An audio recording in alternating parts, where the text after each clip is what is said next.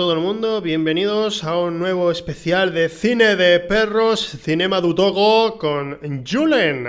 ¿Qué pasa, tío? ¿Cómo estás? Buena puta. voy a agotar el chiste hasta el final. Es que te voy a decir polla puta. Pero no. Has empezado, ya empiezas así. Ah, eh. Fuerte, a full.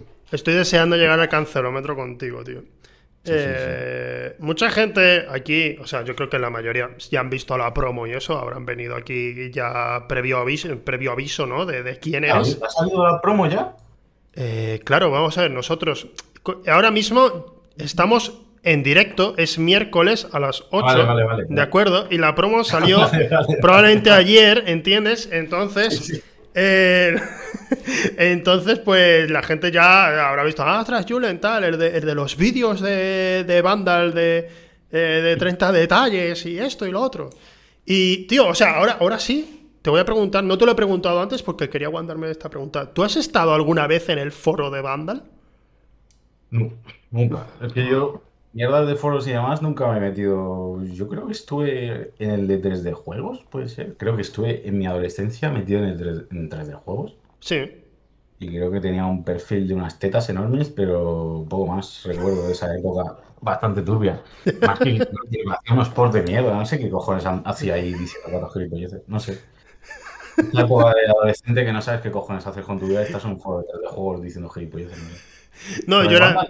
Yo era por, por, por, sí, por casualidad habías estado, porque yo, yo estuve en el foro de Vandal hace ya, eh, no sé, me fui hace siete años, creo aproximadamente, y yo estaba ahí asiduamente en el foro, pero lo, dejé. Y era por si digo, a lo mejor has estado y hemos coincidido alguna vez. Hemos coincidido, mierda.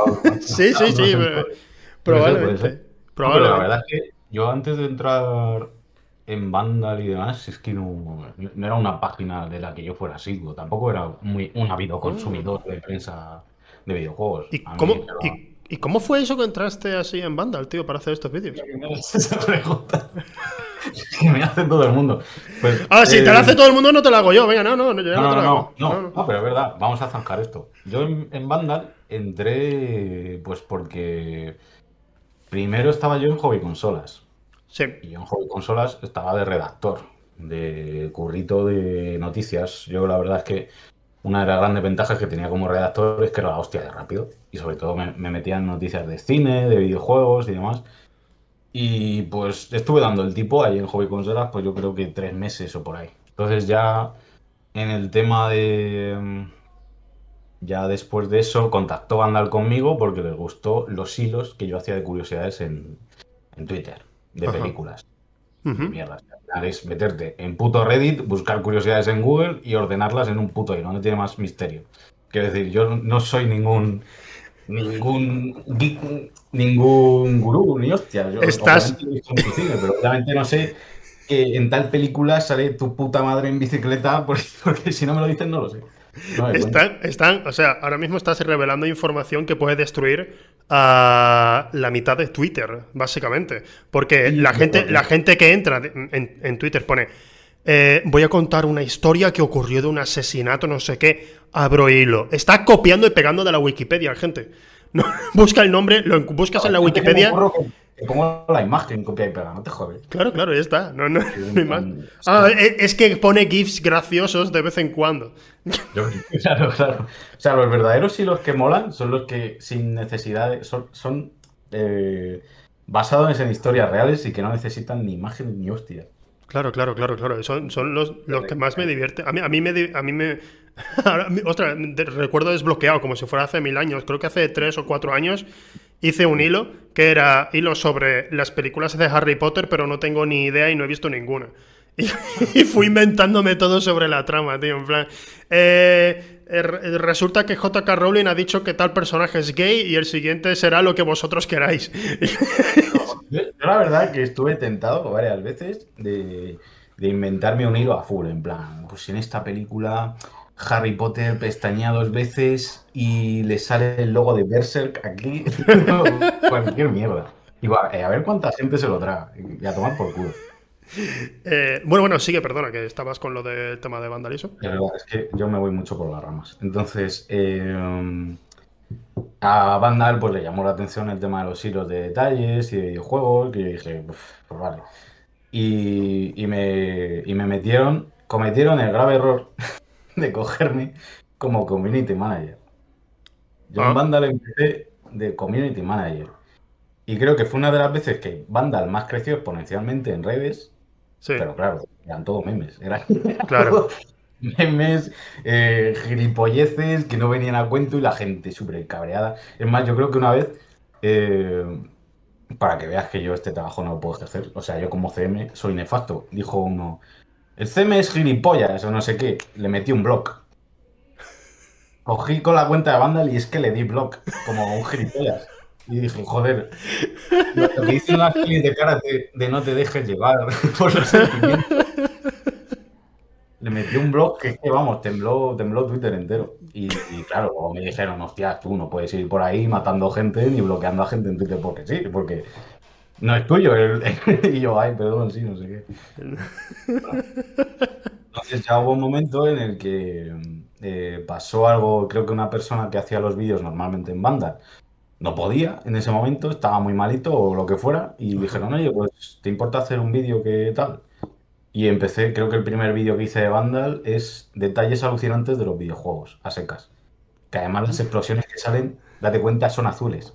Eran azules las putas explosiones. O sea, que ha llovido y encima la voz que usaba era con un puto micrófono del móvil. Yo me tiré mucho tiempo en Vandal grabando con un puto micrófono de, mi móvil, de un puto LG de mierda que tenía. Me alegra ver que en Vandal están mejorando las cosas en cuanto a presupuesto. Sí, porque es que era nefasto lo que yo tenía de micrófono. Era súper Yo no tenía. pero es que yo, aparte, no tenía ni idea de editar. Yo no había tocado un programa de edición en mi puta vida. ¿Has ido aprendiendo a medida que has ido haciendo los vídeos? Sí, sí, sí. Totalmente. O sea, yo, yo he estudiado cine, pero la diferencia es que la formación que yo tengo de cine es teórica, porque me vendieron la moto y me dijeron que sí, que iba a aprender a editar y a hacer cine y que iba a ser de Spielberg y demás. Pero una puta mierda. ¿Dónde, ¿Dónde estudiaste? Era Camilo José Tela, niño privado. Pero, ¿Pero eso dónde es? ¿En qué provincia? Eh, Madrid. Tú, tú, de Madrid, ¿no? Mm, vale, vale. Sí, Madrid, sí, sí. Vale, vale, vale, vale, de acuerdo, de acuerdo. Vale, sí, es algo, es algo que le suele pasar a mucha gente que intenta entrar en el audiovisual, que hay sitios donde entras a estudiar cine y te la meten doblada y no, tocas ni un ordenador ni una cámara en todo el tiempo. Ah, es que además eh, a mí me sorprende la cantidad de casos que hay iguales que el mío. que es lo realmente lamentable. Es decir, que porque encima además yo me acuerdo que mis padres estaban súper preocupados porque claro, el niño no se ha salido cineasta, ¿no? Joder, qué putada. No, mierda. va a morir pobre. Va a morir pobre, se va a comer una mierda. Yo qué sé, lo mismo nos hace una peli y es una puta mierda. Pues ese tipo de preocupaciones eh, paternofiliales y que al final pues eh, pues a mis padres les preocupaba el tipo de formación que yo iba a recibir, de encima por la privada, que supone que estás comprando calidad o algún tipo de mierda o garantía.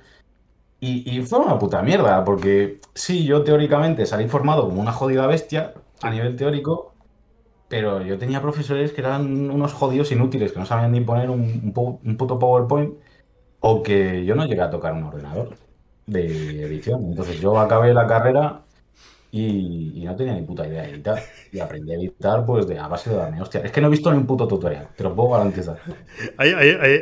me están viniendo flashbacks y por eso me estoy riendo tanto de cuando yo entré en, realización audiovisual y en general el profesorado era bastante bueno, era un ciclo de grado superior, ¿sabes? No era nada más.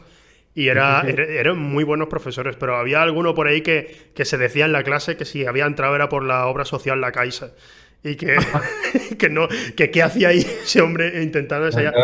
Cuando, y había había un par de profesores la verdad que, que, se dedicaban más a, a, charlar sobre la clase a decir oye hay algún ya estáis liados algunos ya estáis algunos saliendo con otros yo a vuestra edad ya saldría con tal y me, y sí, sí, yo tenía profesora de ese palo ¿eh? de que que a lo mejor, que yo no digo que nadie no sea bueno en su trabajo ni que sean profesionales, pero de dar clase no tienen ni puta idea. ya, ya, ya. No son profesores y ya está. Claro, y te tocó eso, ¿no? Entonces allí. Y me tocó eso, lo que pasa que la gran suerte que tuve de estudiar cine o de que algo que, que a mí me gustaba, que al final en el fondo dije, me da igual, la nota que saque yo voy a estudiar cine porque me sale los cojones de lo que me gusta. Claro. Y, creo que acerté, fue la gran suerte de, encontrarme con Peña que, le gustaba el cine tanto como a mí. Y me llevé a colegas y amigos que, que son para toda la vida y gente cojonuda y, y, que a lo mejor ahora no veo tanto, pero, pero coño, yo los años universitarios los recuerdo como fuera hostia. Yo una vez me desperté, o sea, sin exagerar, una vez me desperté sin pantalones, mm, vestido de Robert De Niro, los padres de ella, en un baño de una casa que no era mía. Pero. ¿Y por qué? Pero, ¿por qué? ¿Por qué Robert De Niro en los padres de ella, teniendo todos los papeles que hay de Robert De Niro? Porque justo eh, yo tenía una hermandad en la, universidad. Unos amigos super frikis y yo hicimos como una hermandad, tipo. Porque justo nos dio por ver las pelis de infiltrados en la uni, malditos vecinos, que son todos eh, hermandades universitarias. Sí. Y, claro, creo que en Malditos Vecinos, eh, Dave Franco, el hermano de James Franco, es que siempre me lío, pero creo que es el pequeño. Sí, es Dave Franco, sí. Hacían una fiesta que se disfrazaban de personajes de Robert De Niro. Es verdad, es verdad, sí, sí, es verdad. era la primera película. Sí, sí, sí, sí. Y dije, por mis cojones me disfrazo de Robert De Niro los padres de Vale, vale, vale. Ah. Como el gato de Robert De Niro en la peli y iba por ahí. Pero vamos, que me desperté en otro mundo ya, porque no sé. Vamos, esa fiesta de Halloween que hicimos, creo que fueron, yo qué sé, 100 personas o algo así. Es que vino la policía a desalojar. Fue una puta barbaridad. Había gente vestida de, Jesucristo. Y... Ojalá, ojalá los policías actuando como Robert De Niro. No, es que yo al policía le dije, ¿estás jodiendo, folle? y, ya no me acuerdo más, pero bueno. Ostras, pero, pero leche, es, curioso, es curioso. Eh, cuando, cuando se estudia generalmente cine, eh, hay alguno, hay, por lo que tengo entendido, eh, no quiero yo hacer ninguna crítica al sistema universitario, especialmente el cinematográfico, porque no he llegado a pisarlo nunca y no creo que lo pueda hacer nunca. Y, yo creo que, bueno, yo no sé qué tipo de, formación habrás estudiado tú, pero creo que, sinceramente, creo que la peña que tira más por por ciclos y grados audiovisuales y demás, creo que acaba mucho mejor formada que los que nos hemos metido en, carrera de cine y mierdas. Por un, por un, lado, debo decir que a pesar de que salieras sin saber editar, que es lo que has dicho antes, y que aprendiste a editar por tu cuenta y tal, eh, que, para quien no lo sepa, eso es complicado. Eh, se te nota que conoces el lenguaje audiovisual. Eh, no, no, quiero decir con esto eh, en realidad el profesor, cuando decía que estuvieras encerando el suelo, te, enseñó una técnica de lucha. No, pero se, te nota que, se te nota que lo conoces porque eh, incluso tus vídeos que son más antiguos, se nota que tienen un desarrollo eh, y una estructura lógica, rápida y que no se hace aburrida. Entonces, eso, y eso parece que no, pero es muy difícil de conseguir. Y, lo que pasa es que ya por último te has ido de la olla, ¿no? Ya, ya has empezado desde hace unos meses a, complicarte la vida. Un nivel muy complicado de trabajar. un nivel muy autoexigente. Yo creo que nadie, más autoexigente que yo porque creo que las locuras que hago solo las puedo hacer yo, sinceramente. Porque es lo que en el vídeo de hoy, que no sé cuándo saldrá, o en cualquier vídeo, mucha gente me pregunta, ¿pero cuántas referencias han metido? Y yo digo, pues por vídeo de media a lo mejor meto 300 o 400 referencias. Que la gente a lo mejor no pilla. Y a lo mejor está sonando. Eh, por ejemplo, el próximo vídeo es el de 30 detalles de Ratchet Clank. Entonces yo empecé el vídeo eh, de nuevo, que a mí me pareció una puta mierda. Ya estoy aquí, lo digo. Pero bueno. Eh, pues el vídeo empiezo mencionando dúos icónicos. Batman y Robin, Mario y Luigi, no sé qué. Pero ya llega un punto en el que en la canción empieza a sonar. perdón, en el vídeo empieza a sonar la canción de Ébano y Marfil de Paul McCartney. Sí. Que es otro dúo acojonante que también era otro dúo. Entonces, yo hay cierto punto que mi mente. O sea, yo no tengo un guion. Yo realmente voy haciendo lo que me surge y lo que me sale a la puta cabeza y digo, pues aquí estoy, ay, puta madre. Pero realmente luego hago el esfuerzo y digo, pero la gente va a pillar esto. te digo, cuenta. Cuando te dije, o sea, cuando empezamos a charlar de, para hacer el programa y tal, te dije yo en plan, de broma, pero en realidad va muy en serio. Hace un 30 detalles de 30 detalles. Porque es verdad que hay algunas cosas seguro que se me han escapado, Pero hay algunas que metes que es con la música y eso, detallitos muy pequeños, animaciones muy rápidas, que dices, hostia, espera, esto, esto es de una película o esto, esta canción la ha puesto por tal. Y, deberías, yo creo que deberías hacerlo. En plan, cuando llegues a un número característico o algo, deberías hacerlo. De hecho, hay, hay gente que, bueno, cuando hago directo en Twitch, hmm. eh, que me pide que veamos vídeos míos.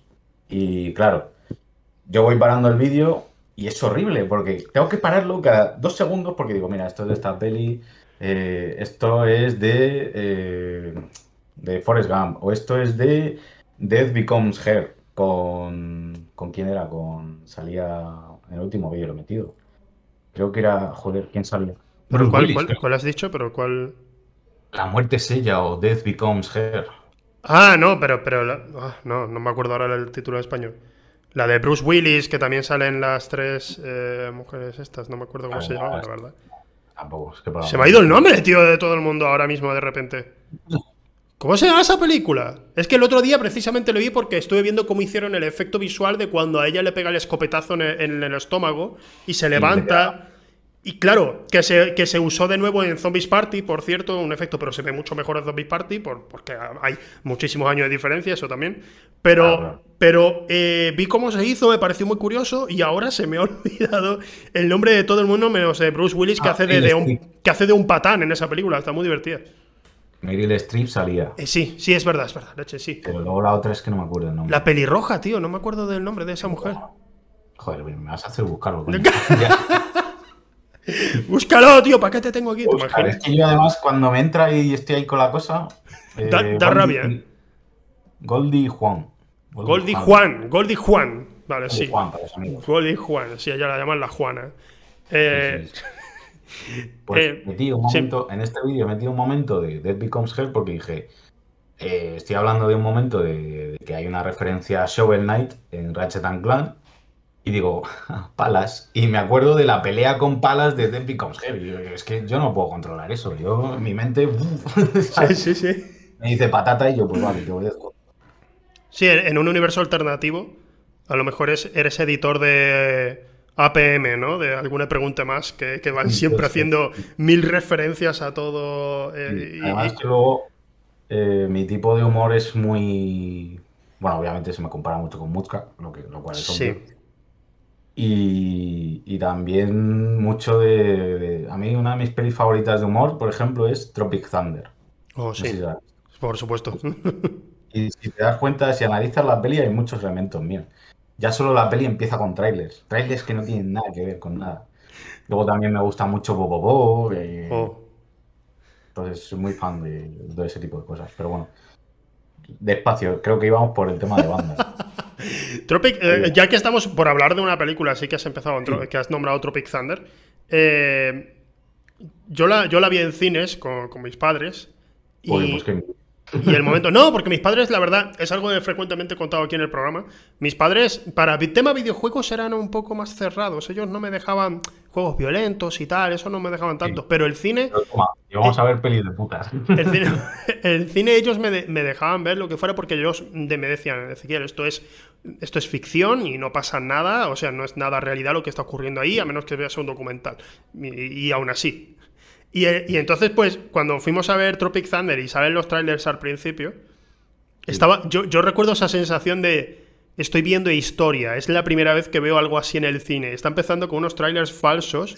Que aquí en España, en España no lo, no lo entendemos, pero empezaba con la cartelería típica de previos audiencias, del aviso que aparece siempre en los trailers en Estados Unidos para, para decir para qué edad va a ser el trailer, si es Green Band, Red Band.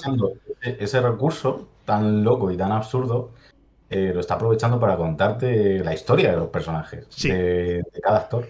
Y a mí me parece acojonante. Es que no está es que encima es eso, no está para nada. No está, no está solo para, para echarte una risa, que, que lo consigue también, te echas unas risas, pero sabes exactamente con cada tipo de película cuál ha sido la carrera de cada uno de ellos. Y, que, y, en cuanto ves la, de, especialmente la de Robert Downey Jr. con Tommy Maguire. Lo parodia, pero es que es increíble. el camino de Satán era, ¿no? El callejón de Satán, algo así Satán, Satán sale. sí. Y cuando. Y Y cuando. y le da la mano. y tiene, tiene además uno de mis chistes favoritos, que es cuando dice del ganador de varios premios de la academia, Kirk Lazarus, creo que era su personaje. Y dice, y del, ganador, y del ganador del premio Mejor Beso, Tommy Maguire. es como el mejor insulto posible, pero además tú vas. Enseguida vas identificando porque tú dices, Ben Stiller no está haciendo de sí mismo. Jack Black está haciendo de Eddie Murphy. Mm, de hecho, Ben Stiller a lo mejor está haciendo de Tom Cruise, que aparece también en la película. Ben Stiller hace incluso de. Son varios personajes, varios actores ahí. Todos los personajes de, películas en las que un actor hace de retrasado. Es todos esos personajes en uno. Bueno, Leonardo DiCaprio hace un poco de Leonardo DiCaprio en el sentido de cuando Leonardo DiCaprio hizo el papel aquel de, discapacitado y, no, y no le salió nada bien. Y, y, el, y Robert Downey Jr. de repente llegas a él y tú dices, está haciendo de sí mismo. es una parodia de sí mismo descaradamente. Es espectacular la película, tío, me encanta. A mí es una de mis pelis favoritas de humor. Luego también eh, de comedia me gusta mucho el actor Will Ferrell, me gusta mucho. Algunas pelis que tiene, me, parece que es de estos tíos que lleva la comedia a su vida. Toda su vida es una puta comedia. Es todo lo que hace para él es, su puto papel, no sé, está loquísimo. Sí, sí, sí, totalmente. Hermanos por pelotas es una peli que también me gusta mucho, que yo creo que mucha gente no la conoce, que además en España la doblaron Santiago Segura y Florentino Fernández. Sí. Sí, y, lo hicieron bien, y lo hicieron bien, la verdad, sí. La película, el Will Ferrell desde hace unos años está yendo por caminos que no te esperas. Ha hecho películas que son paródicas, pero no, no parecen que sean parodia.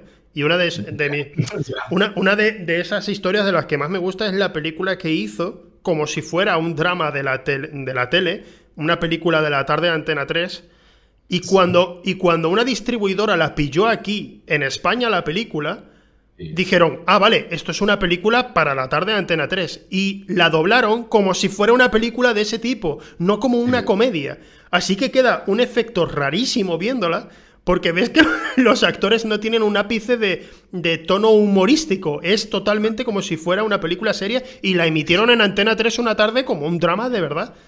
Creo que además sé cuál me dices, no me suena el nombre, pero creo que además la he pillado alguna tarde. Sí, eh, sí. De, en casa de mis padres que digo, ¿qué cojones estoy viendo? ¿Y por qué sale? y sale él y Kristen Wiig. Y tú dices, esto es una comedia, obviamente, están estos dos aquí. es, genial. A mí, a mí me cae muy bien ese tío, la verdad. Sí, me cae muy bien. De hecho, joder, hablando del papel este que es lo que dices tú, que ha tirado por caminos muy raros, hizo la peli esta parodia de Eurovisión. Sí, es verdad. biográfica, que no sé hasta qué punto es biográfica, ni hasta qué punto es un chiste, es que me pierdo ya.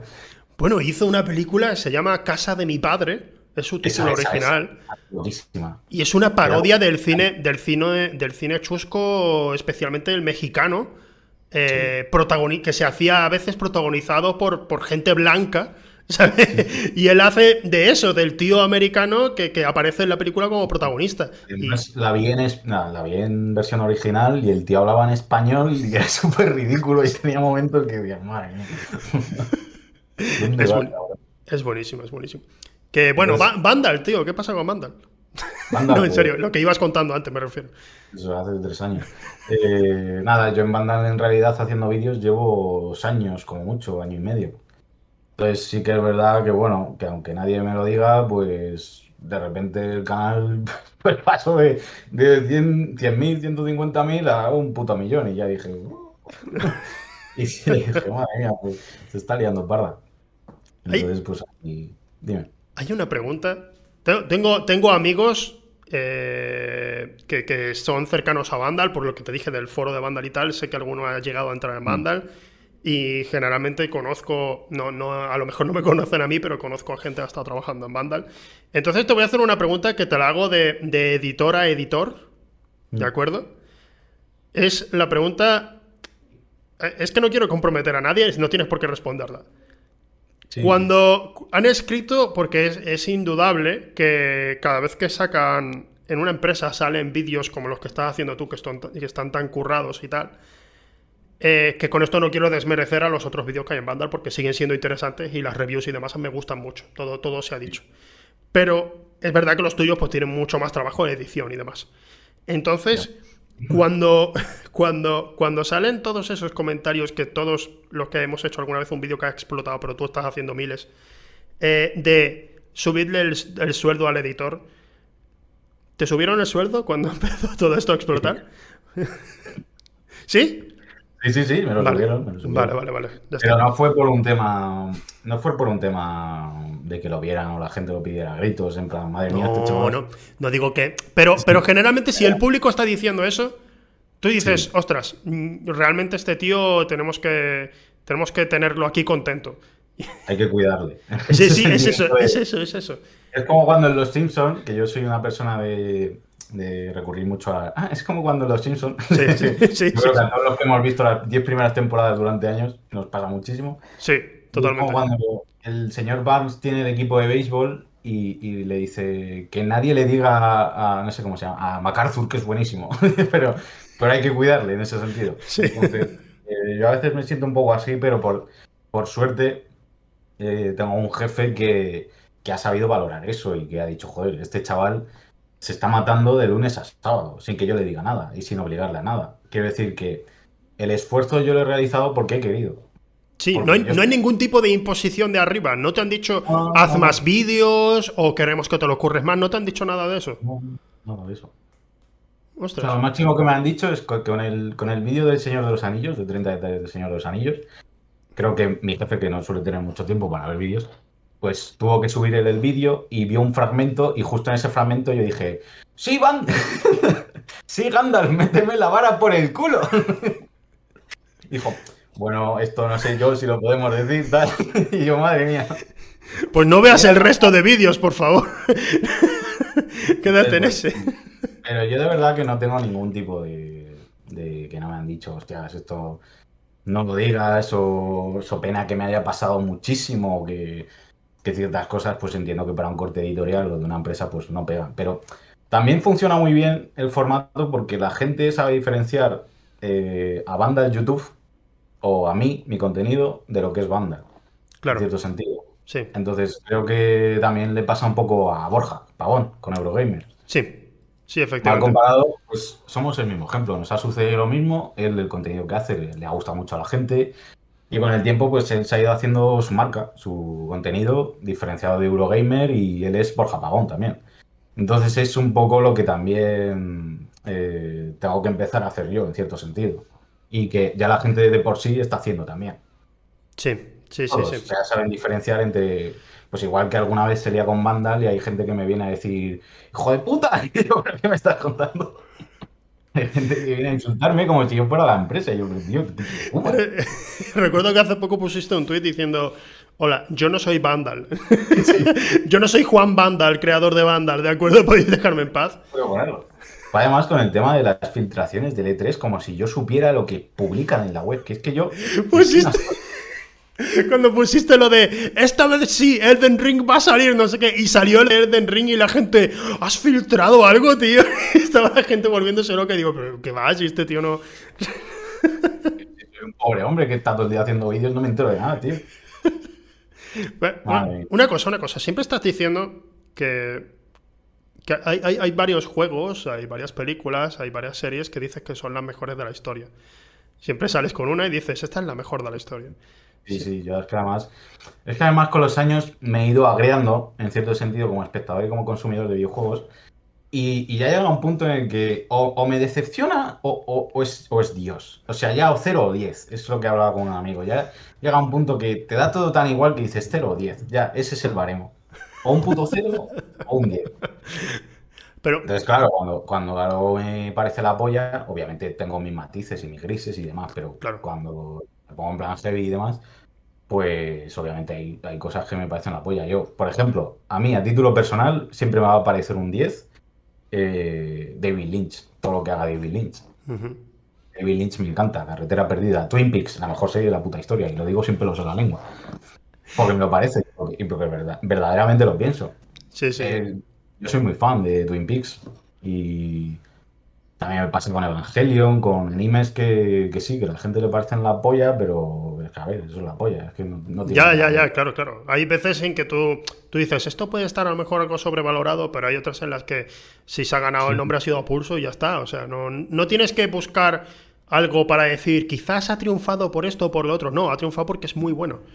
y ya está, no, hay más, no hay más. Hace poco a mí me pasó con que hay gente a lo mejor que no le gusta tanto, pero con Ataque a los Titanes, que he visto a tantísima gente nombrándola y nombrándola y nombrándola, y dije, bueno. Sí, he visto que te has iniciado en el camino de Ataque a los Titanes. Hace poco, hace una, semana, sí. Pero no, inicialmente me he visto todo. O sea, me falta. He, parado con, lo que, con lo que falta en que salga en el anime y ya está, y he parado. Pero, pero me lo vi como en dos semanas y cuando, cuando lo vi dije, no, tío, es que esto está guapo. Eh, eh, a la gente le está gustando no por, no por alguna otra motivo de, no, es que me gusta exactamente este tipo de historia. No, es que está muy bien, eh, me, interesa bastante. Y claro, sencillamente por eso. Pero, por ejemplo, y aquí te voy a entrar, con el tema de David Lynch estoy muy de acuerdo de que es un tío que todo lo que hace tiene una huella que prácticamente ningún otro creador en cine suele dejar. Ha volado, tío. pero, pero, pero a mí me pasa con Twin Peaks que he intentado meterme tres veces en esa serie y nunca he logrado, tío. Nunca. Tiene un primer episodio que me parece de lo mejor de la historia de la televisión. Es el piloto perfecto. Es increíble. Eso, te, lanza tantísimas preguntas que, que, digo, Dios mío, esto es increíble. Y cuando, claro, cuando ya llevas varios episodios, tú dices, ha soltado muchísimas preguntas y no voy a tener, no solo es que no vaya a tener ni muchas de las respuestas, es que le va a dar igual, es que va a irse por otros derroteros y nos va a dejar aquí abandonados. Y claro, a mí siempre me deja ese aire de, tío, yo creí que esto iba a ser otra cosa. No sé, no, no, nunca logro meterme en la serie, por mucho que lo he intentado, porque lo he intentado otras veces, digo, tío, todo el mundo me dice que es genial, tendré que verla. Y no me, no me engancha, tío, no, no soy capaz. Y es como hay gente que a mí también, por ejemplo, me gusta mucho Perdidos. Perdidos es una ah, serie que a mí, me gusta muchísimo. Sí. ¿Qué pasa? Que el cabrón de JJ Abrams, pues se dedicó a meter sus mystery box de mierda de, ay, ¿qué pasará aquí? ¿Qué será esto? y luego hubo una huelga de guionistas, eh, luego tuvo muchos problemas la serie y... El boom de Internet, el boom de los fans en Internet también jugaron mucho de, vamos a ser más listos que la gente de Internet. Y claro, si la gente de internet ya ha averiguado cuál es la trama y tú dices, no, pues en realidad va a ser otra cosa, jajaja. Y claro, llega un momento en el que ni Lindelof sabía muy bien lo que iba a hacer y, ninguno de los guionistas y están ahí, bueno, tío, pues... pues... Pero eh, sí, yo creo que... Um, pero fíjate, para mí David Lynch no es... No, no, no tenía esa sensación que tú tienes, por ejemplo, de me preocupa... Quizás creo que ese es el problema que tienes tú de de que te preocupa que algo vaya a tener respuesta. Y esa necesidad de, satisfacer esa respuesta. No, es eso, tío, porque yo veo perdidos y, la verdad es que no la, no la he terminado, eh, la tengo, la tengo todavía pendiente, porque la paré hace un par de meses, pero me vi como hasta la quinta temporada y estaba enganchado, me gusta mucho. Pero yo soy consciente, digo, sé que varias cosas no se van a responder, especialmente porque Lindelof también está ahí y una de mis series favoritas es eh, The Leftovers, que es suya. Mm. Y, en esa serie también hay muchas cosas que tú dices, vale, no hay una respuesta, pero al menos hay un atisbo de pista de lo que ha ocurrido con tal personaje, de qué era esto, de qué significado tenía cuál, ¿sabes? Me quedo con eso. Pero con David Lynch me pasa que el tío que se la sopla, que le da igual, que, que, no, que no te lo. O sea, te dice, te he, lanzado una te he lanzado una pregunta y no te voy a dar ni una pista. O sea, que me da igual, que, esto, era, que esto era por las bromas. Esto era, esto era por los loles, no te preocupes, que deja eso. Oye, aunque parezca por los loles, luego el cabrón, si te ves Twin Peaks hasta el final, ojo, eh, cuidado. Sí, no, no, no quiero parecer aquí como que estoy criticando ahora a David Lynch, es sencillamente porque yo tengo un problema con las series y me, tiene que enganchar muchísimo para verla. Películas me, enteras, me las veo todas sin problema, pero las series son muchas horas. Yo Sí que en cuanto veo que una serie es un pozo de horas en el que tengo que invertir demasiado tiempo como para que me pueda llegar a interesar o pase algo sustancial, le, dan por culo. Qué aburrimiento. Y es que además no tengo ningún problema en dejar la mitad que le den por culo, ya está. No voy a perder más tiempo. Tío, el tema, con One Piece, por ejemplo, no hacen más que intentar meterme. Venga, venga, ponte a ver One Piece. Y digo, pero ¿tú, te crees que yo tengo ahora cuatro años para ver esa serie? A ver, lo, lo peor es que se ve rápido. Si te metes la buena panzada de anime, de esto, que además el anime tiene una cosa muy buena, y es que si le quitas los 2-3 minutos de intro y el 1 de, ending, se te queda en un capítulo de 15-16 minutos. Bastante guapo. En una hora te ves cuatro y te quedas como más ancho que largo. Y, pero bueno, el problema de One Piece es que no está acabado. A mí, por ejemplo, a la hora de recomendar a la peña cosas, no le recomiendo cosas que no estén acabadas porque es que a mí me revienta, me revienta. Y yo Estoy de acuerdo. No me gustaría. Sí. Que me hiciese. Es como Attack on Titan. Attack on Titan ha sido una excepción. Yo reconozco que me he metido en el mundo de Attack on Titan porque dije, joder, tanto es la polla, pues tendré que ver algo, no sé. Digo, por algo pasará. Y digo, ah, ahora lo entiendo. Digo, pero no, Entonces, necesitaba satisfacer esa curiosidad tanto que hice lo que tú. Me, me, me, zumbé las tres o cuatro temporadas de golpe y luego me leí el manga como un puto gilipollas y dije, no. y ahora esperar, porque claro, el manga está bien, está muy bien, a mí sí me ha gustado, pero, pero no, no es lo mismo. es inevitable. Lo del pero es, un, es, es una enfermedad ya. ya no, eh, eso, eso se, se, ha ido convirtiendo en meme. Ya iba leyendo yo los comentarios del pero, ahí escribiéndolo la gente. Guau, el pero al final, tío, y sabes que vas a llorar siempre después del pero.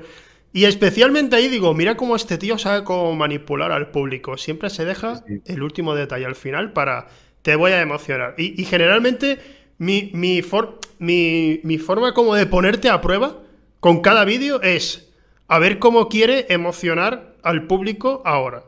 ¿Sabes? Empieza con un vídeo de, cualquier juego que digo, pero si este juego es súper entretenido, no tiene emoción alguna. Pues el, tú vas a la nostalgia cuando jugabas en tu PlayStation 1. Y digo, míralo, el tío, mira, ahí, ahí va. vas a volver gilipollas. ¡Qué guarro! ¡Qué guarro! El tío siempre saca de alguna manera. No, espera, tienes que llorar. bueno, a mí personalmente no me gusta eh, abusar de ello siempre en cada vídeo. Hay vídeos que digo, si no lo siento, no lo voy a hacer. Claro, claro, claro, claro, claro. Sale de mí, pues no sale de mí. Pero bueno, yo entiendo que haya mucha gente que no le gusta. A mí hay veces que no me gusta hacerlo porque no, no estoy en ese momento sentimental o no me apetece. Y muchas veces el hacerlo a mí me implica estar más horas trabajando. Yo podría hacer y decir 30 detalles a tomar por culo. Se cierra el vídeo, ya está. Sí, sí, sí. me implica pensar más porque tampoco me quiero. Tampoco me gusta lo fácil y decir, pues vas a llorar porque vas a llorar. Que menos que curártelo un poco y claro, ya cada vez es más difícil. Eso es inevitable. Claro, claro, claro, claro. Entonces, ya, bueno, creo que no sé si hemos terminado ya, si terminaste ya de contar todo lo que tenías que contar así de cuando empezaste con lo de... Sí, sí, además me metí a hacer... Dos años, ¿no? Y, y poco más. Vale, vale. Pues ya está, pues hasta aquí la entrevista, imagínate, hasta aquí la entrevista, nos vamos. Adiós, no, no, quiero preguntarte nada más. Eh, no. tío, o sea, eh, ya llega el momento que creo que es, eh, estoy deseando ver qué tienes. Estoy deseando ver qué, qué has traído. Mm. llega el momento del cancelómetro, gente.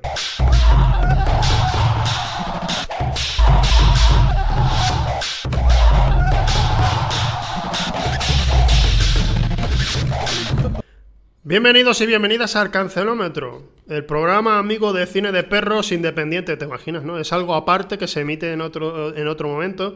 Eh, el cancelómetro, las normas. Julen tiene que dar varias opiniones que puedan llevarle a la cancelación en Twitter. Deben ser opiniones sobre cine, series o videojuegos, también un poco por, variar. Deben ser opiniones de ese tipo. No, no vale ahora decir, eh, una racistada ni nada, ¿vale? Eh, por, por, decir. Eso no vale, ¿de acuerdo? Eso es ir a lo fácil. Eh, no, pero y que tiene que ser opiniones sinceras, cosas que opines de verdad. Y yo al final te pongo una puntuación y en el próximo episodio, que va a ser un episodio especial, este sí es más especial que todos los episodios, para que la gente lo tenga en cuenta, pondremos el ranking para que se vea cómo ha quedado todo el mundo en las posiciones de, de esta temporada, ¿vale? Vale, bueno, pues venga, empieza. Suelta, ¿qué tienes? Eh, hemos empezado diciendo que Parásitos es mediocre. Es una película mediocre. Bastante mediocre. Si lo comparamos con lo que ha hecho ese hijo de puta. Que además no solo ha hecho buen cine, sino que ha hecho un cine cojonudo. Pero claro, la gente le pones Parásitos, no ha visto una puta peli coreana en su vida y claro, Parásitos es Dios, Parásitos es la polla, pero Parásitos comparado con lo que ha hecho ese tío es una mierda comparado con lo que ha hecho él. Parásitos es mediocre, es la primera opinión. Yo creo que ya habría gente que yo, he escuchado, yo he escuchado a gente, ojo esto, ojo esto, yo he visto a gente en Twitter decir que si, que si no te gusta Parásitos es porque eres un privilegiado, que eres una persona de dinero. ¿Entiendes? Como es un mensaje eh, anticapitalista el que tiene la película, si no te ha gustado, es que pues vives del capitalismo y tienes mucho dinero. Tal cual. tiene un año y medio editando en una silla de madera de las tres mellizas. Quiero decir, no sé, es que. Es que no es que no te guste Parásitos, es que te, sabe a poco. Te sabe a poco. Eh, es una peli excelente, está muy bien dirigida, porque es que ese tío lo que sabe hacer es dirigir de puta madre. Como la mayoría de, directores coreanos, que es que se sacan la polla con nada. Y el problema de, de, lo que la verdadera cancelación de todo esto es que la puta gente está obsesionada con decir con que no hay películas buenas. Y lo que no hay es gente que busque películas buenas o que se interese por ver más cine o ampliar su zona de confort y abanico de, de películas y de, y de géneros que tolere. O sea, tú cuando llegas al cine tienes que llegar como a un puto como a un puto glory hole y que te metan pollas por todos los agujeros y por todos los lados, porque para eso está. Por favor, tranquilo. por favor, tranquilo. Eh, estoy apuntando que sí hay películas buenas a día de hoy. Lo voy a apuntar como opinión cancelable porque creo que, o no, creo que hay mucha gente que dice que ya no se hace cine como antes. Sí, sí, hay gente que vive totalmente amargada en, ese bulo, en, esa pura mentira de que ya no se hace cine actual bueno, yo creo que es el que hay que ver. Los clásicos van a seguir ahí. Casablanca va a seguir ahí, te las puedes ver las veces que quieras y te haces las pajas que tú quieras. Pero el cine de ahora es el que hay que disfrutar realmente. Porque. Sí. Sí, dime. Hay cine, hay cine, hay cine, obviamente, que de, de, antes de los 80, por ir a una edad menos contemporánea, digamos, que igualmente eh, puede llegar a sorprender a mucha gente que considera, ah, bueno, pero esto es un clásico, pero eh, cuando la ves dices, ah, no es, no, es, no es que sea buena en su tiempo, es que sigue siendo buena a día de hoy. algo es temporal. Claro, claro, claro. Ahí es cuando dices, hostias. Joder. Exacto, porque tú ves, eh, hay gente, hay gente de verdad que se niega a ver películas, por ejemplo, estén en blanco y negro, porque dice, oh, eh, psicosis, bueno, sí, la de la ducha esa, la del asesinato. Ya, pero es que cuando la ves entiendes por qué es, por qué esta, por qué esa escena de la ducha es tan recordada. No es solo porque salga una mujer siendo asesinada, hay mucho más. Y claro, eh, es verdad que mucha gente se queda con el no, pero es que solo se hacía el cine bueno antes. Tío, el problema yo creo que hay mucha gente que se queda con, con lo que es la historia o con la sensación de que ellos... Hay mucha gente que, que se queda con las sensaciones que les deja una película, pero solo si son buenas o si, se le ha gustado. Y, el cine no hay que simplificarlo tanto. El cine te puede dejar jodido, el cine te puede dejar depre, el cine te puede dejar en la puta mierda. Y eso es bueno, eso es muy bueno, porque si una peli te deja pensando durante semanas en ella es porque algo tiene. Exactamente. Algo tiene. Eh, yo me acuerdo la que te he dicho de Wailing, El extraño, la peli coreana esta, me pareció una puta locura y yo me quedé jodido porque dije, ¿qué cojones acabo? Hay mucho cine en Corea. Eh, de hecho, es, muy curioso porque luego tenemos, en cuanto a thrillers, mencionamos, generalmente se me suele mencionar que sean películas coreanas, se suele mencionar primero Crónica de un asesino en serie y Old Boy. Suelen ser como las primeras que, que menciona todo el mundo de Corea, pero hay un huevo. Hay, un pero hay muchísima. Hay una película que la gente no suele recordar mucho y yo recomiendo muchísimo. Se llama The Chaser. Eh, trata de un tío que es un. Eh, se me ha ido el nombre de la boca. Lleva un prostíbulo, ¿vale? Y, y él. Eh, un proxeneta. El tío. El tío resulta que, tiene una, una, de sus prostitutas. él piensa que quiere huir como que quiere dejar la prostitución y ha huido. Y el tío va a ir a buscarla en plan, no, no, tú, tú tienes que seguir trabajando conmigo. Estamos hablando de un tío que es, que es inmoral, es, es, una mala persona. Pues es el bueno, es, el protagonista, es el bueno, y de lo que trata es que a la chica la han secuestrado y no la ha secuestrado cualquiera. E, es una película que va dando tumbos de, una, de un lado a otro y no te lo ves venir nada, no te ves venir nada de lo que ocurre en esa película y, o sea, no está tan considerada en Occidente sencillamente porque es que hay tan buenas películas en Corea que hay algunas que se olvidan por ahí. Yo os dejo una recomendación aquí gratuita de Chaser. Vais a flipar cuando veis esa película, pero vais a flipar. Y vais a daros cuenta de que, de que eh, Hollywood en los thrillers se queda atrás, salvo en algunas excepciones. Hay cosas muy buenas saliendo de allí. A nada, yo creo que es que ya no solo Corea, a nada que metas un poquito la punta de la pala y escarbes un poco, sacas cualquier peli buena de la mayoría de países y en Corea muy fácilmente. En España estamos, en España hay una mejora en los thrillers mm, buenísima, ¿eh? es tremendo. Pero, dime. No, bueno, si, si ibas a decir algo más, di, di. No, es que al final creo que la gente le da mucho miedo, pues eso, salir de su zona de confort, salir del cine palomitero, salir de... Yo conozco gente que ve una peli en blanco y negro, que ya tiene que leer subtítulos y ya se agobia y, ya no quiere verla. Quiero decir, entonces ya depende de las necesidades de cada uno a la hora de consumir cine, pero mi consejo es que, no, no, os pongáis una etiqueta de a mí me gusta solo este tipo de pelis, que al final pasa como los videojuegos, hay que probar de todo y en el cine es igual. Sí. En el cine es absolutamente igual. A mí, por ejemplo, me, me encanta Akira Kurosawa. Es uno de mis directores favoritos también, porque me parece uno de los directores más completos del cine. Eh, David Lynch también, pero al final se rehuye de lo que te descoloca o lo de que te incomoda o o no acabas de entender. El, caballo de Turín se llama la peli. ¿Cuál? De, Una peli, El caballo de. ¿Pero de quién?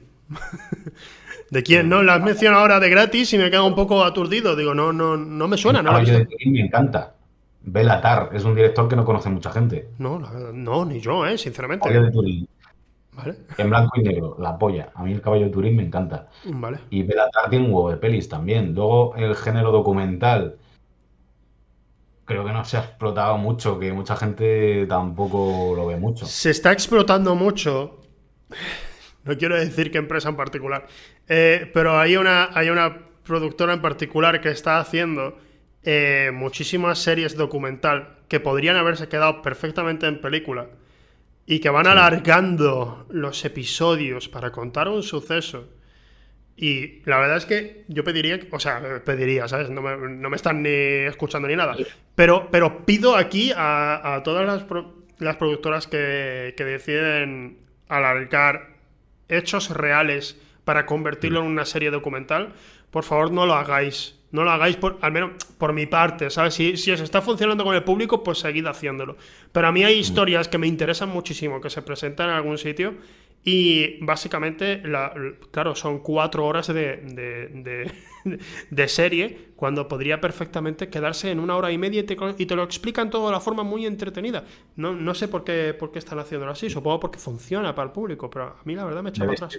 Si lo hacen es porque funciona. Claro, claro. Siempre se dice eso. suponer que sí, vamos. Eh, ¿tienes, alguna, ¿Tienes alguna opinión así más de cancelable? Eh, a mí de videojuegos, por ejemplo, The Witcher me parece infumable. The Witcher 3. The Witcher 3 infumable, ostras. A ver. Y Revenant me va a matar. El puto Revenant de los cojones, porque es un puto juego favorito, pero es que a mí me suena la polla. The Witcher 3. Yo, yo. Y es que además yo creo que lo que me pasa con The Witcher 3 es que si me dedicara 100% a la historia en cuerpo y alma la historia y a meterme en el universo y en, ser Gerald de Rivia, estoy seguro de que, que me fliparía el juego. Pero es que no soy capaz con tantos. El tema de los coleccionables y demás lo llevo fatal. Y, me pierdo muchísimo con ese tipo de cosas. Es que me sacan mucho. Sí.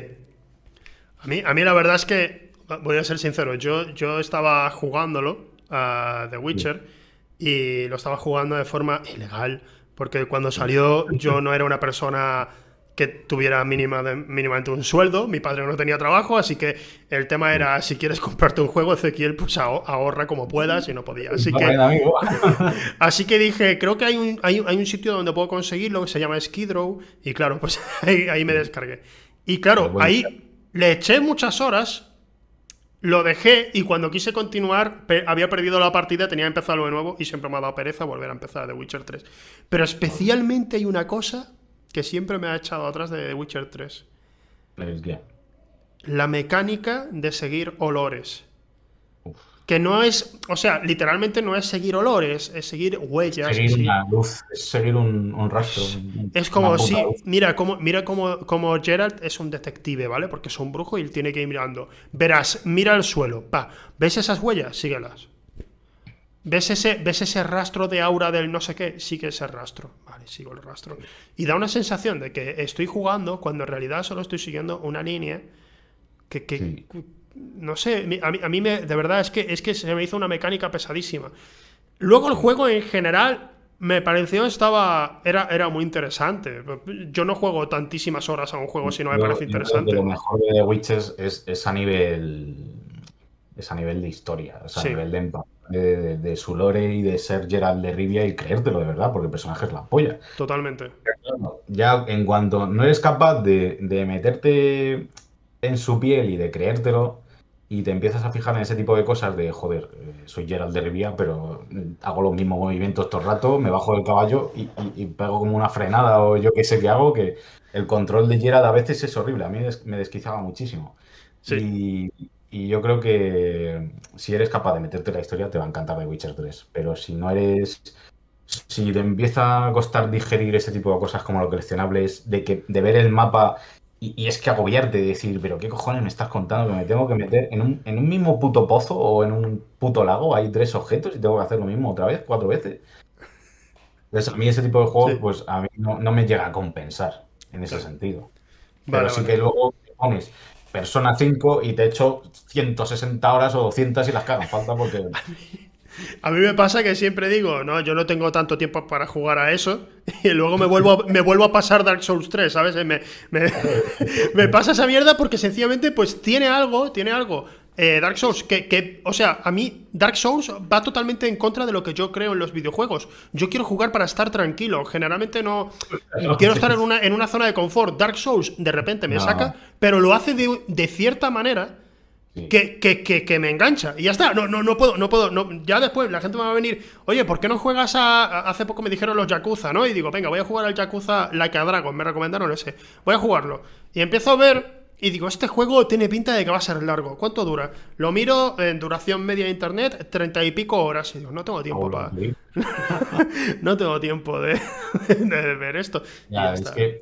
A ver, yo creo que cuanto menos tiempo tenemos para para hacer lo que nos gusta y, disfrutar de algo, pues vamos a lo que sí nos va a molar inconscientemente. Igual que a mí no me mola de Witcher 3, pues puedo entender que a la gente sí le mole. Igual que a mí.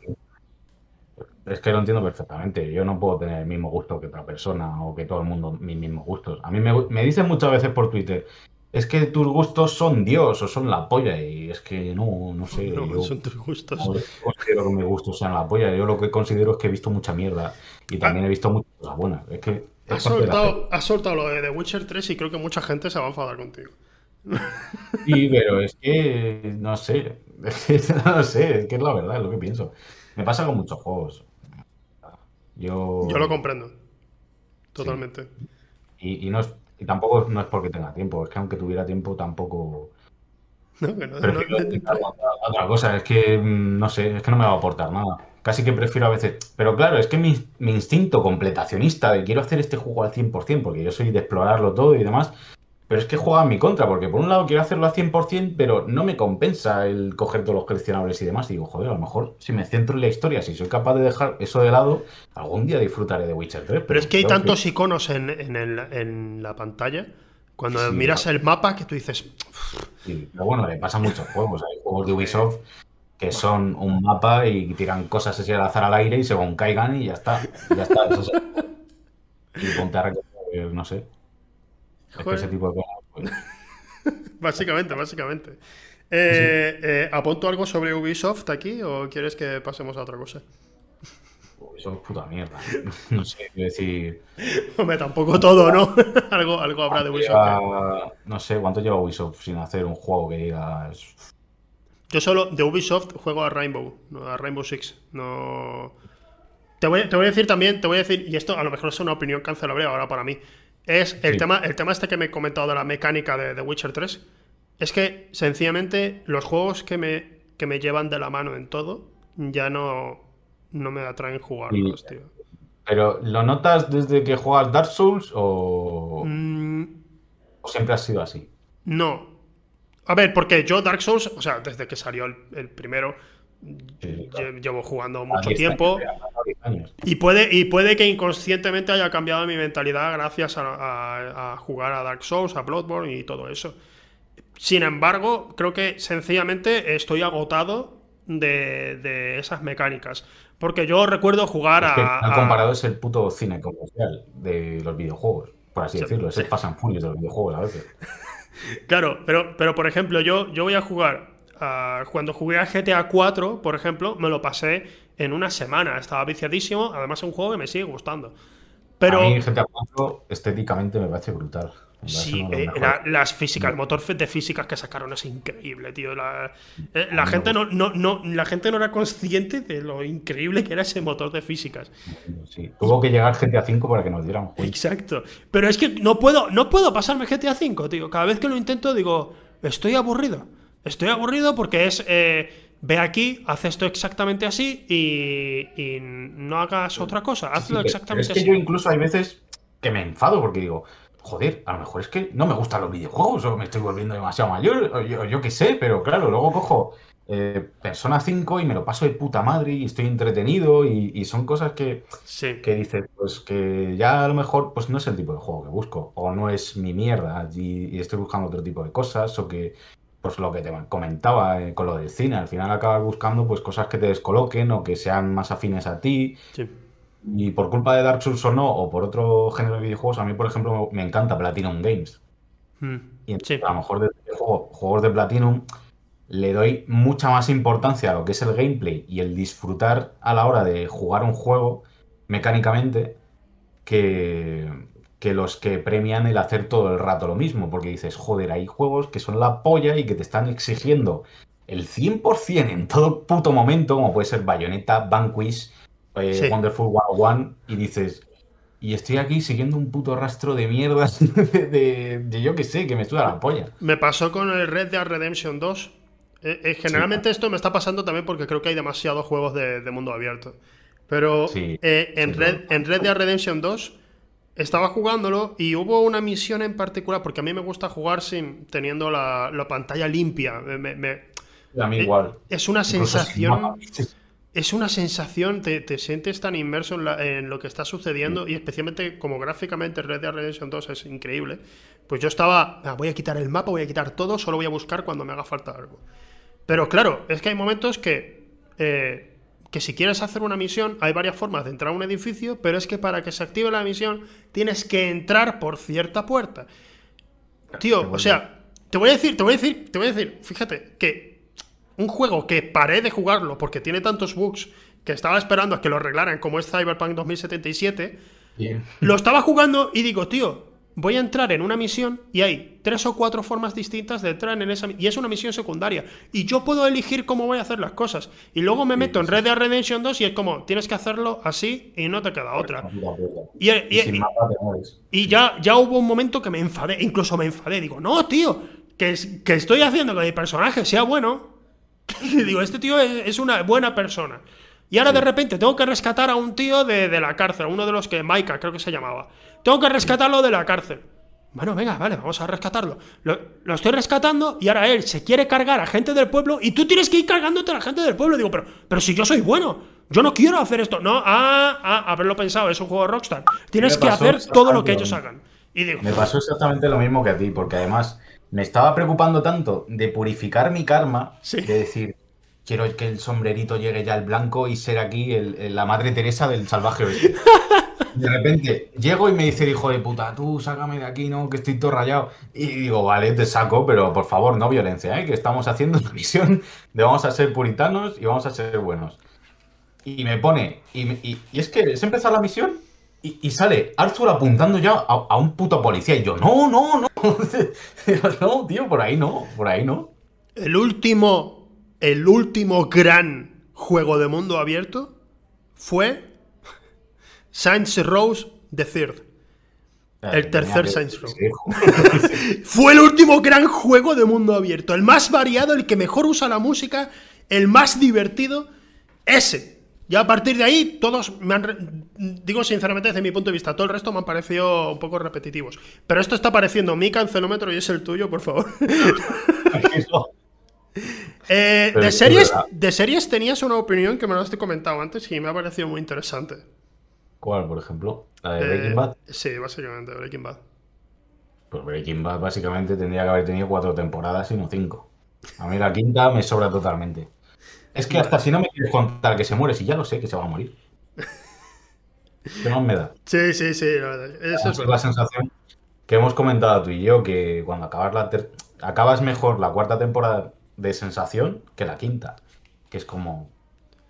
Me hubiera quedado mejor en una cuarta. Sí, que a lo mejor, que a lo mejor es lo que buscaban eh, ellos. Eh, no era precisamente que te quedaras bien, era que te sintieras algo malo o algo. Pero yo creo, yo estoy en parte de acuerdo contigo en que la quinta debería haber durado menos. Con esto, fíjate lo que estoy diciendo. Igualmente como lo que hemos dicho antes de Parásitos. Parásitos es mediocre teniendo en cuenta la carrera del director.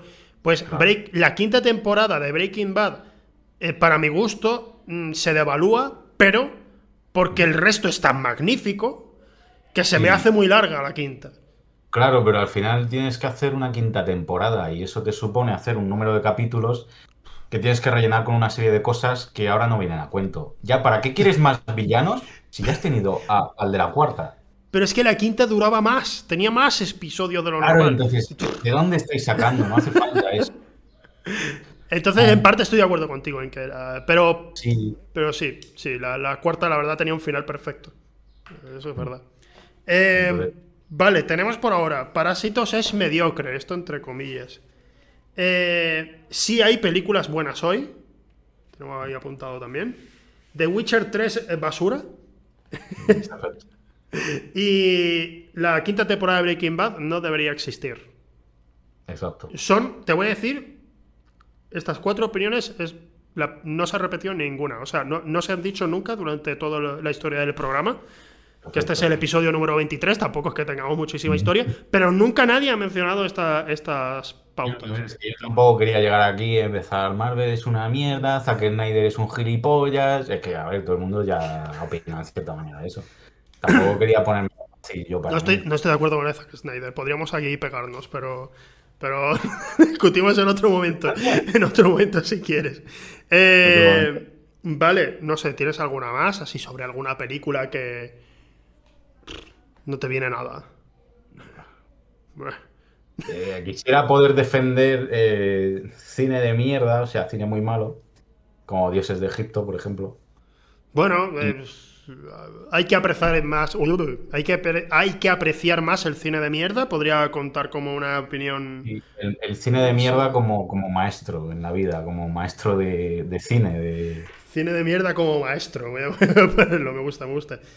Estoy, tú sabes que estoy de acuerdo además contigo, por lo que lo hemos hablado. Y además que yo creo que eh, los dos hemos visto mucho cine y gran parte de él ha sido de mierda y lo hemos disfrutado mucho. Sí, sí. O sea, tenemos esa sensación. Yo creo que lo comenté una vez ya en el programa y es que a mí me gusta... Eh, ya llega un momento, después de ver tanto cine, que todavía me falta muchísimo por ver, todo, todo se ha dicho, que no parezca aquí que yo he visto, eh, me falta mucho por ver. Eh, llega un momento en el que solo quiero ver o películas muy buenas o películas muy malas. No quiero verlo de entremedio. Es lo que te he dicho yo de 0 o 10. Sí. Ya llega un punto que solo quieres o 0 o 10. O me decepcionas o, o te como los cojones. La, es eso. la gente con el tema de Marvel, por ejemplo, cuando a, lo, mejor a veces meto un poco de caña a Marvel y eso. Eh, a pesar de que hay mm, algunas de sus películas que me gustan mucho, de que mm, Infinity War especialmente me gustó. Hay mucha gente que me dice que estoy loco porque digo que Iron Man 1 es de las mejores pelis que ha hecho Marvel. Es que lo es, es muy, es muy buena. es muy buena. Me increíble, a mí me parece de las mejores que Marvel. Y claro, y la gente, o sea, pero, pero cuando digo no, pero el resto es que no me interesan, tal, ah, pero es que tú eres un cinéfilo, no sé qué, tal. Y digo, no, es que, sinceramente, yo la veo y digo, ha estado entretenida. Y es verdad, ha estado entretenida y ya está, porque, porque yo, sinceramente, eh, de Doctor Extraño, por ejemplo, la gente se me tiró un poco encima porque dije, me gusta, está bien, está bien. ¿Cómo que solo está bien? Es una de las mejores películas de Marvel. Digo, ¿ah, sí? No lo sabía, porque nadie habla de esa película prácticamente ya. Eh, al menos en mi círculo, ¿eh? Luego a lo mejor hay otros que sí, vale, disculpadme, pero en el mío nadie ha vuelto a mencionar Doctor Extraño. Que yo creo que es un error, eh, pues eso, simplificar. Es que hay, el cine hay que pensarlo. Yo creo que hay que pensarlo. Tú cuando vas al cine, quedarte me ha gustado o no, pues sí, pero es quedarte en la superficie del iceberg. Cuando, en cuanto empiezas a... Cuando una película no te gusta, eh, es mejor esforzarte por entender por qué no te ha gustado, Porque a mí me ha pasado a veces que hay películas que no me han gustado y he empezado a pensar, joder, ¿por qué no me gusta? ¿Por qué tal?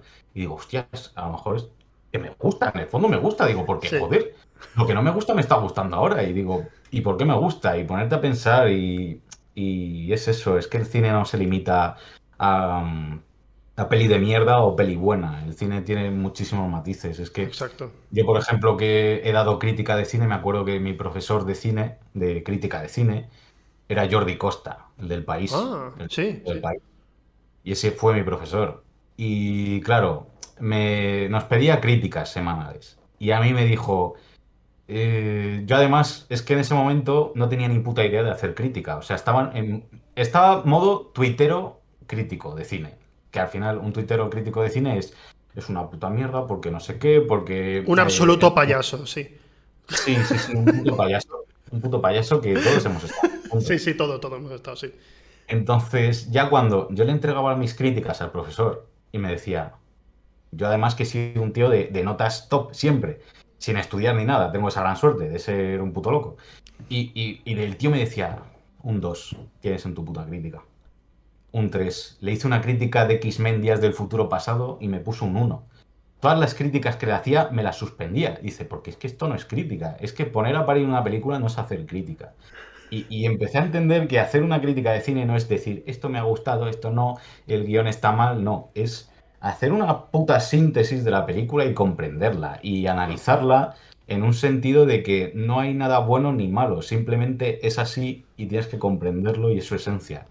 Y, y la crítica de cine, yo creo que cuando, cuando llegas a ese punto de decir la crítica de cine ya es otra cosa, es como, mal comparado, eh, el papel de un crítico de cine es como, como en Ratatouille, cuando el tío se da cuenta, cuando Antonego tiene ese despertar de crítico y se da cuenta y dice, hostias, la, la buena cocina, no sé qué, el discurso que suelta, pero cambia de ser un puto hater a, disfrutar de las cosas. Y yo creo que el, papel de un crítico es el que se sabe mover entre el que está en el puto medio, el que...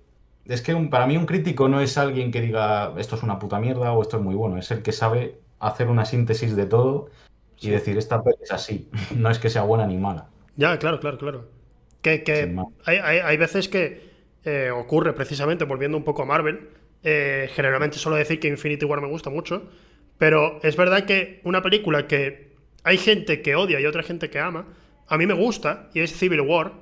¿Y por qué? Porque aún siendo consciente de que tiene mierdas, que digo, bueno, la pelea del aeropuerto es, está guay, pero es un poco ridículo todo, no tiene ningún sentido. Eh, el final, el final, final de... Mm, el Capitán América lleva, eh, mandándole un, móvil a, Iron Man diciendo, oye, mira, que nos hemos peleado, pero que sepas que somos amigos. No sé, eh, eh, me parece un poco ridículo, pero a cambio, me parece que tiene el villano más interesante de, toda la, saga esta de, los Vengadores. Y, y, además, el hecho de que el clímax final realmente sea un clímax, realmente no sepas lo que va a pasar. Aunque, aunque sea decepcionante, yo estaba estaba al, borde del asiento diciendo, ¿qué va a pasar? ¿Cómo va a terminar esto? ¿Se van a matar a alguno? Eh, ¿Van a matar al soldado este invierno? ¿Va, a pasar algo aquí distinto realmente? Que no lo hace, pero al menos la sensación esa todavía la tengo. Y, eso, y eso lo agradezco. Entonces, sí, cuando, cuando yo valoro, mucho que la gente pueda ver una película y decir, no, es una mierda o no, es muy mala. Eh, o es una obra maestra, ¿no? Nada intermedio. No sé, tío, yo creo que puede ser realista decir, esta película me ha gustado a pesar de que tiene estas cosas que realmente pues no me gustan. Pero mm, sí. me ha gustado por esto y por lo otro. Yo creo que el principal problema es que no sabemos distinguir opinión de crítica. Sí. No, no, hay, no, sabemos distinguir opinión de crítica y, creo que todo el mundo se cree con la legitimidad de ser un dios en su asiento, en su silla gamer, capaz de juzgar todo por es una puta mierda o es... es hay, una pena. Hay gente, hay gente que, cuando yo estaba haciendo más asiduamente streaming y tal, y me preguntaban, ¿qué, esta película qué piensas de esto? Tal. Y yo decía, pues esta película no me ha gustado por esto y lo otro y tal y tal. Y me dicen, wow, eres, deberías ser crítico, ¿no? Alguna vez me han dicho, vaya crítica que has soltado. Digo, eso no ha sido una crítica, he soltado mi opinión. Una crítica es, más que eso, de verdad. Yo creo que lo empleamos mal, el lenguaje es muy importante y es que criticar es una cosa y ser crítico y hacer una crítica es completamente distinto. Sí, sí, sí, sí, sí. Y yo lo aprendí a base de hostias. Yo hasta el día del examen, eh, que Jordi Costa cogió y me dio la mano y dijo, enhorabuena. y dije, por fin he aprendido a hacer críticas de cine. Y, y, el tío me dio la enhorabuena por el examen y demás, pero comí mierda, comí mierda todos los putos días de ese trimestre porque yo no sabía hacer crítica de cine. Y creo que es lo que a mucha gente le hace falta, aprender a... Porque además ya ves el cine con otros ojos, tío. Es, no sé, lo ves ya de otra manera. Completamente, yo creo. Ya, no sé. Sí, sí, sí. estoy, de acuerdo. Mm, estás en otro... No es otro nivel ni mejor ni peor. Simplemente yo creo que es la tesitura en la que tienes que estar para, para ya empezar a disfrutar el cine con todas sus letras. Yo no he podido tener el privilegio de que Jordi Costa me enseñe eso, pero, pero entiendo, entiendo a lo que te refieres. Al menos. Pues mira, me has pasado sabiduría de Jordi Costa a mí. ¿Vale? me lo has pasado. Gracias. Esto es un máster, lo que estamos viendo ahora mismo es un máster que nos ha dado aquí Julen. Eh, vale, pues si, si esas son todas las opiniones, ¿Vale? Sí, ahora mismo no se me ocurren muchas más. Y mira que soy un puto hater, pero. Ya está, pues, pues entonces creo. Te voy a poner la puntuación Arrested Development. Development. Eh, es como un 7 un 8 aproximadamente. Básicamente, te cancelaron, pero volviste. Pero luego te cancelaron, pero luego volviste. Sí, eh, totalmente. y, no, y no volviste muy bien. Entonces, pues, estás. Eh, eh, estás cancelado, estás bien cancelado. Vale, sí, está bien, está bien. Porque, especialmente porque has soltado cosas que no se han dicho nunca en el programa. Y me parece al menos que gracias por, por decir cosas que no sean las típicas. de verdad, de verdad. Bueno, Voy a, voy a, hacer transición, mira, mira qué guay. ¡Wow! Tú no la estás viendo ahora mismo porque en el Discord no te aparece. Eh, luego, cuando veas el programa final, vas a flipar con la transición, es increíble. Estuve viendo un poco el de Felipe y dijo, hostia, qué pedazo de transiciones, no sé qué. Y dije, hostia. Digo, para ver a ver cómo voy a enfrentar. El, de Felipe es el que ha visto la gente. Porque, por el resto del programa nadie los ve. Me, me pilló por sorpresa, la gente quería verlo. Fue como, ostras, tío, qué guay, que hay gente, hay gente en el chat ahí comentando, wow, qué guapo. No, generalmente hay, chat, hay gente aquí en el chat, ¿eh? ¿eh? tengo que reconocerlo, suele haber gente por aquí. Pero en el de Felipe, de verdad, estuvo mucho más activa la cosa, me pilló por sorpresa. Em, te iba a preguntar, esto es una pregunta que hago generalmente aquí a todos los invitados. Eh, mm. Hemos hablado de, de que sí, que hay obras maestras, que también se disfruta del cine malo. Pero, ¿tienes alguna película que sea tu película de confort? No, no tiene por qué ser tu película favorita. Eh, generalmente mucha gente podría decir que es como, ¿cómo, le llaman a esto? Tus, eh, de hecho, hace poco en Twitter vi como, como un hilo de gente que se citaba y mencionaba que era como tu peli favorita, tu peli de confort Ah. Y tu peli, no sé, y, me suena de eso, de lo que me dices de peli de confort. Yo me refiero a lo que mucha gente llama placer culpable, quizás. Es una película con la que sencillamente te sientes bien cuando la estás viendo, pero que no, que no tiene que ser buena. Que antes, antes se mencionó precisamente que una película que me encanta y que en realidad yo creo que es mejor de lo que mucha gente dice, pero a pesar tiene sus mierdas, es Deep Blue Sea, que mm. disfruto muchísimo esa película, me parece de lo más entretenida, pero soy consciente de que, de que es un tanto ridícula en ciertos aspectos. Entonces, eh, e, esa es la mía. ¿Tú tienes alguna por ahí que, te haga sentido? Yo tengo muchas pelis de confort. Yo creo que es lo bueno que, no sé si por nostalgia o por pelis que estéticamente me gustan mucho, me, me, suelo ver bastantes veces porque me molan o siempre... Eh, también tenía una costumbre antes que era cenar viendo cine de mierda o pelis así que me gustan mucho, que ya he visto 40 veces, pero me las veo otra vez porque me mola. Sí. Y una de ellas, a ver, creo que casi mi género de confort es el cine de artes marciales, por una parte. De cine de artes de pelis de Jet Li, sobre todo las antiguas, de Irse una vez en China y todas estas, pues pelis de confort en un huevo de artes marciales. Pero de terror te diría que es una en la que sale Liam Neeson, que es una putísima mierda de película, pero a mí no sé por qué me produce cierto, no sé. De Liam Neeson. Liam Neeson, Terror House, eh, pongo términos, The Haunting, creo que se llama. De 1999. De Liam Neeson, The Haunting. The Haunting, pero The Haunting, la de la casa esta que está... Espera, no, sí. ¿Que salía también Catherine Zeta-Jones? sí, Lily Taylor y Owen Wilson. Ah, pues no, no la he visto. No la he visto. Pues es una de mis pelis de confort. La Casa de la Colina Encantada. Sí, sí, sí. Mm, ¿Cuál es más? Mm. mira, es curioso. Generalmente la gente siempre me ha hablado muy mal de esa película y no. Todo el mundo me ha dicho que no, que, que no hay nada salvable de ella y que no. Que no merece la pena. Pero a mí hay cosas que estéticamente me, me molan, o no sé. Hay cosas, ciertos matices, o es que no sé con cuál. Van Helsing también es película de confort, completamente. Es muy entretenida esa película. Muy entretenida. Es una peli que, es que no paras, es que no paras. Y, me encanta. Eh, Van Helsing también es una super peli de, confort, te diría. Que me encanta. Eh, mm, ¿Cuál más? Mm, bueno, es que no. Mentiría. Si dijera carretera perdida, mentiría, porque es una de mis películas. No, pero es, distinto, no vale. Eso no vale. Eso no, no, no, ahora no, no. Es que yo con Lars von Trier me siento confortable. Ya, claro. Vete a la mierda ya, anda, Nadie se siente confortable con, con, Lars von Trier. y, joder, eh, um, ¿Cuál más podría decir de confort? Es que, claro, tampoco soy una persona que tenga una lista ahí de IMDb. Claro, claro, no, no te he dicho, no te, no te he dicho, oye, dime tu lista, te he preguntado, ¿tienes alguna así película? Para recomendar a la gente, sencillamente, porque muchas personas que, que tú dices, mi película favorita es Ciudadano Kane, ya, pero eso lo dice todo el mundo, ¿no? Y generalmente solemos decir esas, pero no solemos decir las películas que a lo mejor pueden llegar a, al corazón de la gente de una manera distinta. Y es que yo también soy un tío que me muevo mucho por que a lo mejor porque estaba muy metido y cuando estudié cine estuve muy enfocado en la parte de dirección artística, la parte estética y demás, me mola muchísimo.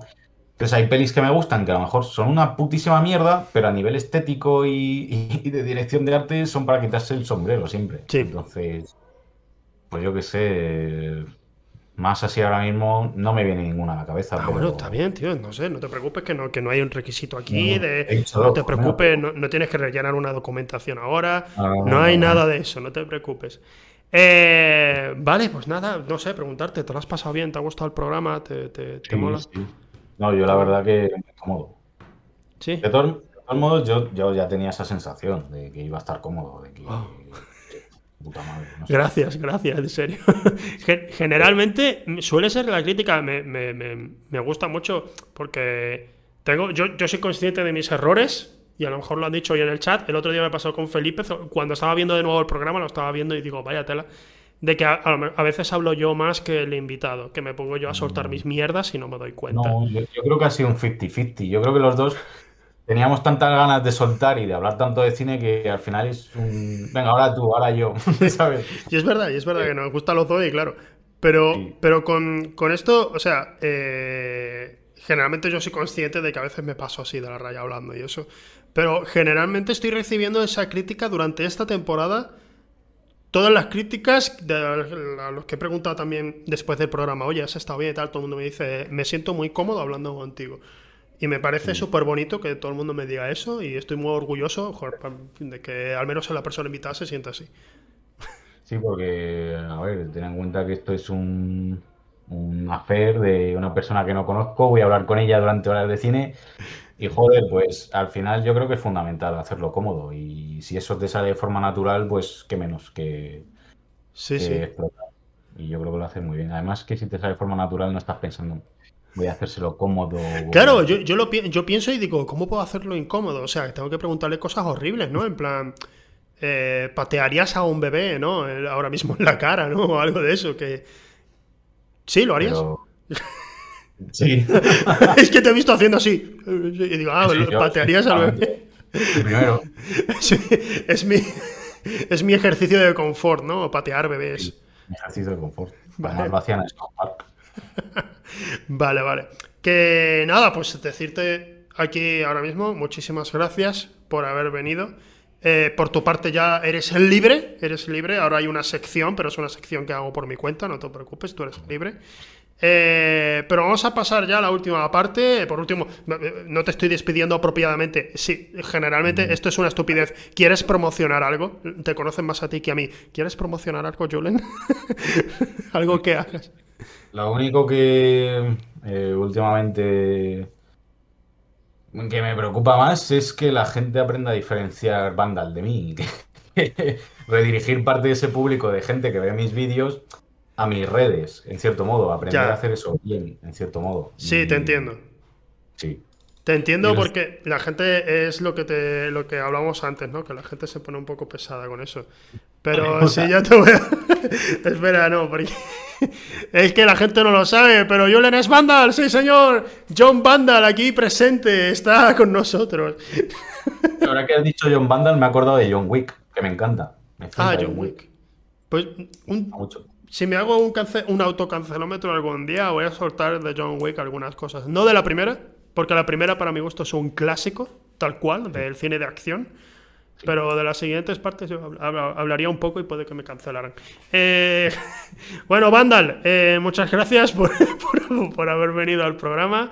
Eh, si algún día me quedo sin alguien, te vuelvo a contratar aquí para que vengas y si realmente estás tan cómodo. Yo por mí sí, De acuerdo, gracias, tío. En serio. Y ahora pues vamos a pasar a la última sección del programa menos de un 6 en Film Affinity.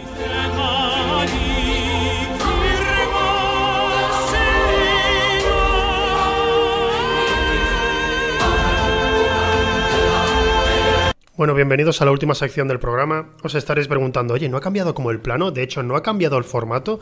Quizás le ha aparecido mágicamente un grano enorme a Ezequiel en la frente.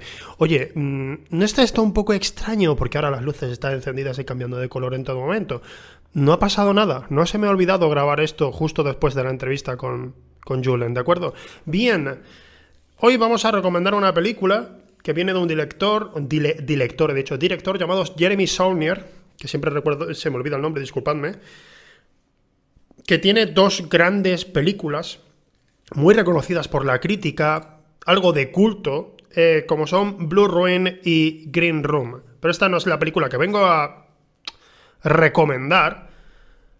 Y la, película que voy a recomendar hay mucha gente que a lo mejor me, tira un poco de los pelos y se enfada conmigo. Eh, es Hold the Dark, Noche de Lobos en Netflix. La tenéis disponible todavía en Netflix, la podéis ver cuando queráis es una película que si vienes de haber visto lo que ha hecho anteriormente, no sé si te va a gustar. En un primer término, la verdad es que cuando yo la vi estaba demasiado confuso. O sea, confuso te vas a quedar, eh, veas como la veas, tanto si conoces la, carrera previa del director como si no. Em, veníamos de dos thrillers muy interesantes y muy directos, sin ningún tipo de tapujos ni segundas lecturas. Lo que había es lo que te llevaba a la cabeza y te llegaba a la mente, perdón, y ya está, no había nada más. Pero en Hold the Dark, de repente, creo que aquí Jeremy intentó dar un giro, de alguna manera, siguió, siguió por el camino del thriller, e intentó hacer algo distinto. Es loable, eso sin duda. Tiene escenas que creo que a día de hoy sigo recordando y que creo, perdón, no es que crea que sigo recordando, la recuerdo, pero creo que vosotros cuando la veáis podéis recordar aún. Me parece una película muy destacable. No quiero decir mucho porque la verdad es que cualquier cosa que diga va a ser spoiler de la película.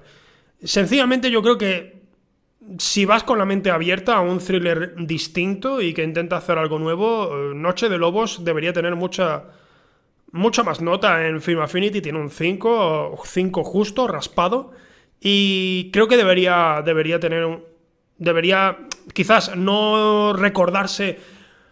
¿Cómo decirlo? No debería estar en, el, la, mente de todo el mundo. No deberíamos recordarla al máximo. No debería estar eh, para siempre en nuestros corazones. Pero sí que, joder, mm, es una película que sigue siendo muy, pero que muy estimable. Y que puede sorprender a muchísima gente y claro, como pasa con muchas producciones de Netflix, eh, se estrenó y la inmensa mayoría no conoce nada de esta película. Si queréis ver un thriller distinto, Noche de Lobos, Hold the, Dark es una película que creo que no os va a dejar indiferente, tanto como para un lado como para otro. Y eso ha sido todo por hoy. ¿Os gusta cómo se ve el plano así? He cambiado la cámara y eso ha sido todo en estos días. Está guapo, ¿verdad? ¿Os gusta? Vale, pues la semana que viene tengo que anunciar algo. La semana que viene es el último episodio de la temporada. Es algo que voy a ir diciendo en Twitter. Mucha gente no lo sabe. Pero sí, es el último episodio de esta temporada. Y va a venir una invitada muy especial. Ya veréis, vais a flipar. Em, me, ha gustado muchísimo hacer todo este tiempo el programa. Me encanta, lo disfruto muchísimo, pero obviamente hay que parar un poco. Haremos una pausa de aproximadamente un mes, ¿de acuerdo? Y tras eso volveremos con las pilas cargadas, con más ideas para las promos, con más ideas para el programa, con nuevos invitados e invitadas y os va a gustar mucho lo que está por venir aquí en el programa de cine de perros. Ha sido renovada la serie, eso por otro lado hay que decirlo. o sea, la serie, el, programa ha sido renovado y volverá en una segunda temporada, pero eh, tenemos que pausar un poco y descansar, descansar un poco del formato y volver mm, con nuevas ideas, es lo que queremos hacer. Así que nada, gente, muchísimas gracias por haber estado aquí. Igualmente, os, repito, el miércoles que viene estamos aquí de nuevo con el último episodio. Va a ser un episodio algo distinto, ya lo veréis. Y creo que lo vais a disfrutar muchísimo. Nos vemos la semana que viene, miércoles a las 8, aquí en S2V. Y por cierto, creo que a lo mejor va a ser un programa en directo. Ah, que este no es en directo. Oh, mierda, ¿qué he dicho? Disculpadme. No, no, no, seguimos, seguimos aquí en directo. Hasta luego.